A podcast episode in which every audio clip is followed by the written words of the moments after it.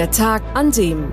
Ein Podcast der Hamburger Morgenpost. Mopo-Chefreporter Olaf Funder und Podcast-Chef Matthias Lorenz-Meyer erzählen von Ereignissen, die Hamburgs Geschichte prägten. Hallo da draußen. Nachdem Olaf Wunder und ich letzte Woche eine Kunstpause eingelegt haben, kommen wir jetzt mit einer brandneuen Folge von Der Tag an dem zurück. Liebe Hörer und Hörerinnen da draußen, wir freuen uns sehr. Es ist die 200. Folge. Ähm, großer Respekt, Olaf. Wie fühlt sich das an? 200 Folgen, Der Tag an dem?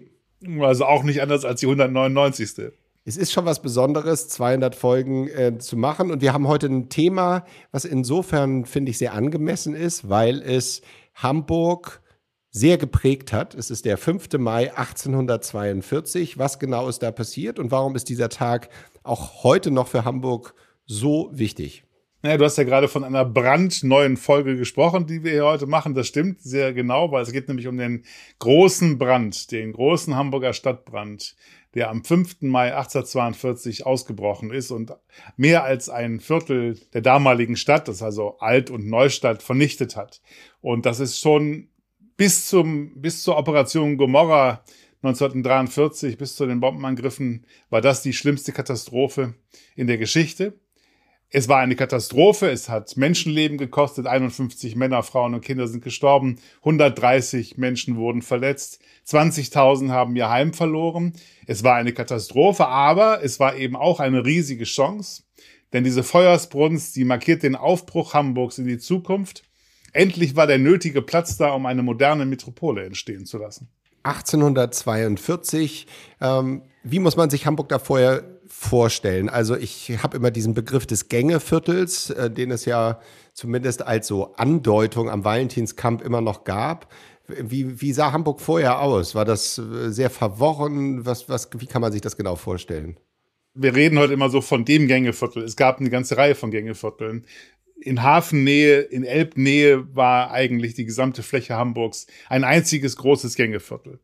Man muss sich das vorstellen wie eine mittelalterlich geprägte Stadt mit engen Gassen und Tweeten, mit Fachwerkhäusern, dicht an dicht, wo kaum Sonnenlicht reinkam, wo es wahrscheinlich auch gestunken hat ohne Ende, wo es immer feucht war, wo in den Fachwerkspeichern äh, zwischen den Fläten und den Straßen eingequetscht, äh, jede Menge Waren gelagert wurden, auch jede Menge brennbares Zeug gelagert worden ist und man sich schon äh, eh gedacht hat, mein Gott, wenn hier mal Feuer ausbricht. Und naja, und dann ist es am 5. Mai 1842 passiert. Ist überliefert, wo genau das Feuer entstanden ist und warum? Ja, es ist in der Deichstraße 44 ausgebrochen. Das war das Haus eines Zigarrenhändlers. Aber warum, das ist äh, nicht klar. Das weiß bis heute keiner. Und zwar 120.000 Menschen haben in Hamburg gewohnt, äh, 1842. Ähm, was ist dann passiert? Also wie muss man sich das vorstellen? Warum ist dieses Feuer so unglaublich unkontrolliert dann ausgebrochen und warum konnte man das damals überhaupt nicht eindämmen? Also es brach in der Nacht aus gegen ein Uhr. Da gellte der Ruf des äh, Nachtwächters durch die Straßen für, für in der Dijkstraat. Ich hoffe, ich habe es halbwegs richtig ausgesprochen als Nicht-Hamburger.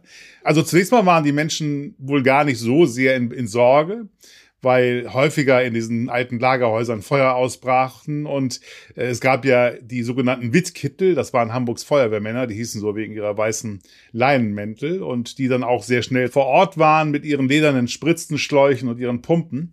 Aber hier kamen ein paar Dinge zusammen. Es war ein sehr, sehr heißer Frühling. Es war sehr, sehr trocken. Und ähm, sehr viele sehr stark brennbare Dinge lagerten in diesem Lagerhaus und in den benachbarten, die anschließend dann auch brannten.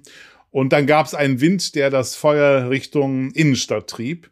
Und sogar über die, allerdings auch ohnehin nicht sehr breiten Fläte, sprang das Feuer hinweg. Und so breitete es sich äh, in rasender Geschwindigkeit aus. Und schon am Morgen, wie gesagt, mitten in der Nacht war es ja ausgebrochen, waren tausend Spritzenleute im Einsatz, aber auch die konnten das Feuer nicht ausbekommen. Und sie, und die Brandmeister, denen war ziemlich bald klar, wir werden weite Teile der Stadt verlieren, wenn, und zwar das Feuer auch Richtung, Richtung Rödingsmarkt unter, war es unterwegs, wo ja in der Nähe auch das äh, Rathaus sich das damalige sich befand.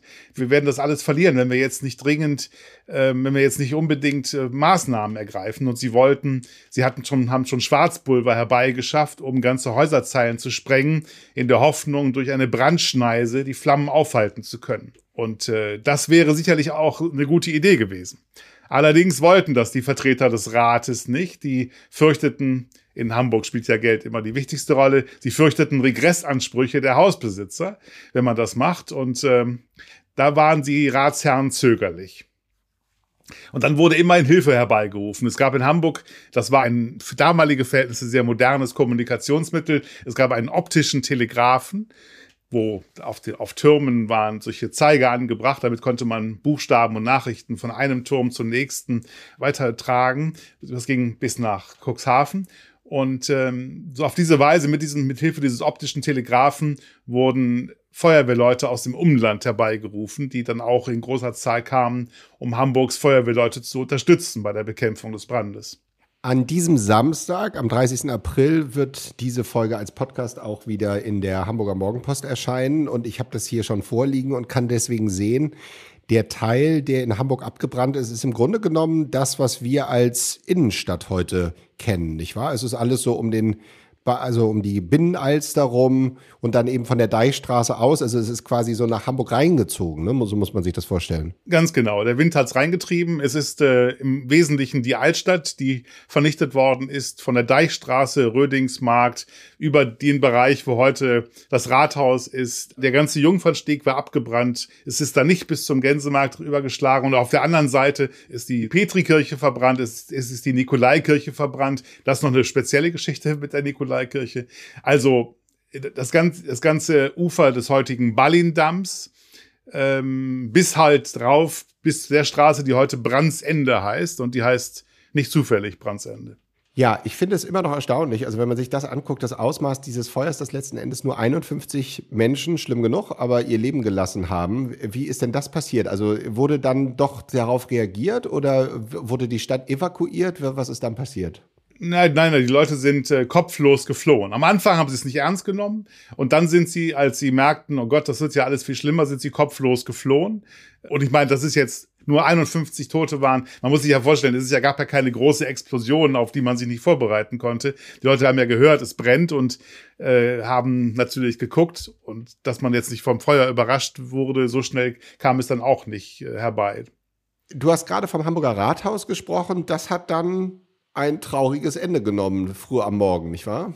Ja, es wurde gesprengt. Also es war ja schon vorher die Forderung der Brandmeister, stand ja im Raum, eine Brandschneise zu schlagen. Das wollten die Ratsherren nicht, aber als dann die Ratsherren erkannten, wie gefährlich die Lage ist, dann wurde dann doch diese Maßnahme ergriffen und in diesem Fall das Rathaus gesprengt. Hat allerdings dann nicht den Nutzen gebracht, den man sich davon versprochen hat. Es war einfach zu spät mit den Brandschneisen. Eigentlich sollte der 5. Mai 1842 in Hamburg ein Feiertag werden, denn ähm, wenn ich das richtig verstehe, ist da eigentlich, sollte da was eingeweiht werden. Was hat es damit auf sich? Ja, in Hamburg sollte an diesem Tag die Hamburg-Bergedorfer Eisenbahn ihren Betrieb aufnehmen, die erste Eisenbahn Norddeutschlands und ähm, die jetzt in den Monaten zuvor erbaut worden war. Und an dem Tag sollte die Feierlichkeit sein. William Lindley, der Baumeister, der die Eisenbahn baute, war deshalb auch in der Stadt. Und das war auch gut so, denn der hat anschließend den Wiederaufbau Hamburgs im Wesentlichen bestimmt. Ist denn die Bahn da noch eingeweiht worden oder was ist mit der passiert? Nee, die, also die Feierlichkeiten, auf die hat man natürlich verzichtet angesichts der Katastrophe, aber es gab, die, die Bahn hat, ihre, hat ihren Betrieb aufgenommen. Sie hat nämlich Verwundete aus Hamburg Richtung Bergedorf gebracht. Ja, dann war sie zumindest gleich nützlich. Ich stelle mir das 1842 gerade in einer Stadt, wie du sie beschrieben hast, mit diesem ganzen Gängeviertel als wahnsinnig chaotisch vor und ähm, stelle mir vor, dass irgendwie jeder versucht zu retten, was zu retten ist. Wie gibt es dazu Berichte, wie das dann abgelaufen ist? Wie hat man versucht, seine Dinge in Sicherheit zu bringen? Also manche Leute haben ihr Eigentum in die Flete geworfen, in der Hoffnung, nach dem Brand sie da wieder bergen zu können. Andere haben das Wichtigste, ihre wichtigsten äh, Besitztümer nach draußen geschafft, haben dann Fuhrleute bestellt, die ihnen dann dabei helfen sollten, ihren Besitz in Sicherheit zu bringen. Aber die Gelegenheit haben dann manche Fuhrleute auch genutzt, um den, das 30-fache des üblichen Preises aufzurufen dafür. Es gab auch Plünderungen. Es gibt eine Geschichte, da ist eine, haben, sind Plünderer sind in eine Weinhandlung eingedrungen und haben sich dann nicht die Flaschen unter den Arm gepackt und weggelaufen, sondern haben gleich angefangen zu trinken. Und leider ist dann über ihnen das brennende Haus eingestürzt und sie haben nicht viel von ihrer Beute gehabt.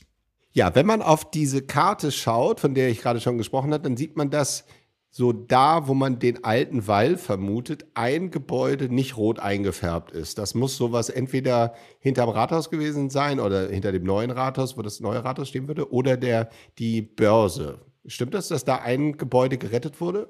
Genau, es ist die Börse, die 1841, damals ist sie die neue Börse, heute würden wir eher nicht von neu sprechen, aber sie war ganz neu, damals 1841 eingeweiht und ähm, sie war auch vom Feuer bedroht und das bekam ein Hamburger Kaufmann mit, nämlich der Theodor Dill, der ist in das Gebäude reingelaufen, eigentlich in der Absicht, wertvolle Bücher aus der Bibliothek zu retten. Und äh, als er dann merkte, dass niemand mehr sich um dieses Gebäude kümmert und niemand mehr um dieses Gebäude kämpft, hat er beschlossen, das zu tun, hat neun andere Männer überzeugen können, ihm zu helfen. Und dann haben die 24 Stunden lang mit wassergetränkten Taschentüchern jede Flamme ausgeschlagen und haben so tatsächlich dieses Gebäude vor dem Untergang gerettet. Dafür ist er dann später auch als Held ausgezeichnet worden und war Bürgerschaftsabgeordneter Herr Theodor Dill, ein großer Held. Der hatte übrigens ein eigenes Haus und das hat, ist abgebrannt in der Deichstraße, da wo das Feuer ausgebrochen war. Und dort gibt es heute auch ein Denkmal, eine Büste, wo an seine Heldentat erinnert wird. Wahnsinn, ja, also das kann man sich irgendwie nicht so ganz vorstellen, wie das mit Taschentüchern funktioniert hat, aber ähm, auf jeden Fall eine beeindruckende Geschichte. Man muss vielleicht dazu noch sagen, die Börse war aus Stein gebaut. Das war ja schon ein sehr modernes Gebäude. insofern brannte es nicht so leicht wie die meisten anderen Gebäude. Das meiste sonst waren ja Fachwerkgebäude in der Stadt. Äh, und insofern war es auch vielleicht nicht ganz so schwer, dieses Gebäude zu retten. Aber sie sind auf dem Dach rumgelaufen und haben dann ja das Feuer ausgemacht mit nassen Tüchern. Du hast schon gesagt, ganz am Anfang, dass dieser Brand Hamburg natürlich tief geprägt hat als Katastrophe, aber eben auch in der Art und Weise, wie wir Hamburg kennen, ähm, noch viel stärker. Und ähm, Erzähl uns doch mal genau, was sind die wesentlichen Veränderungen, die dann gemacht wurden? Was hat Hamburg dann bekommen nach dem großen Brand? Wir können wohl davon ausgehen, dass viele im Rathaus sich so ein Feuer schon lange gewünscht hatten den war im Rathaus den Leuten war längst klar, hier muss was passieren. Diese Stadt wächst auf der einen Seite und wird von wirtschaftlich immer größerer Bedeutung, auch wegen des Hafens.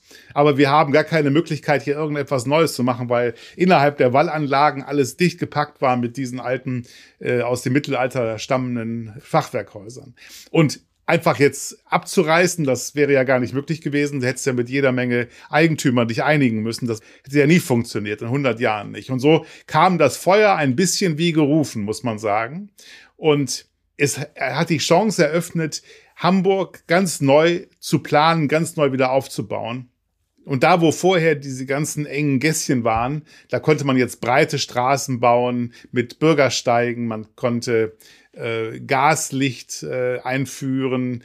William Lindley hat dann, von dem habe ich ja schon gesprochen, das war der Mann, der die erste Eisenbahn gebaut hat, der wurde damit beauftragt, ähm, den Wiederaufbau zu planen. Es wurde eine technische Kommission gegründet, der auch die Architekten Alexis de Chateauneuf und Gottfried Semper angehörten.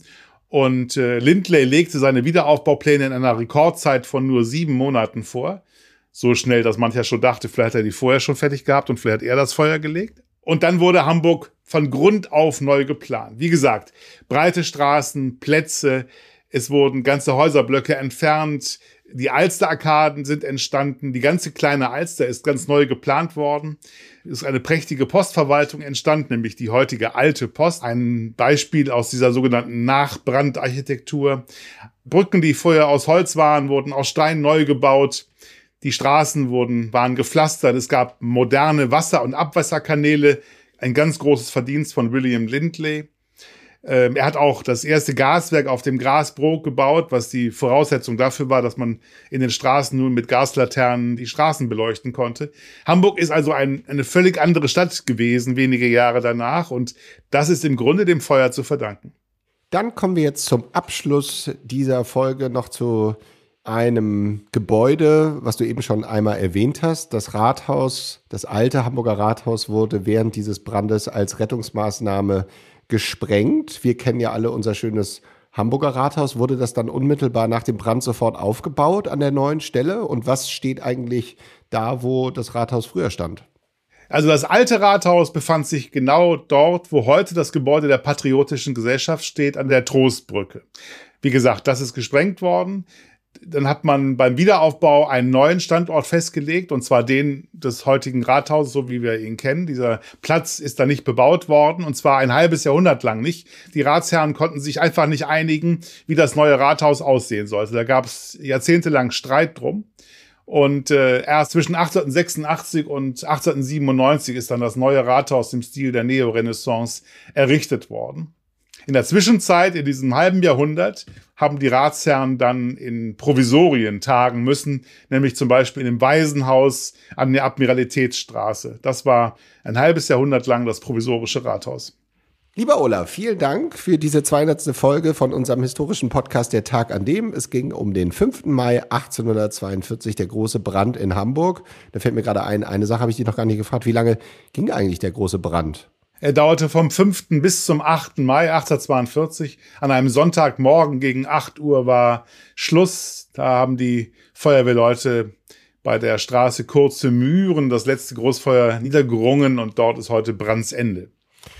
Ja, unglaublich. Drei Tage hat's gebrannt in Hamburg. Ähm, am Samstag, jetzt kommt natürlich diese Folge wieder im Printheft. Und was werden wir da an Bildern sehen können? Also es gibt fantastische Lithografien von den Gebrüdern Suhr. Das waren Künstler aus jener Zeit, die sehr viele Hamburgensien, wie man das heute nennt, hergestellt haben.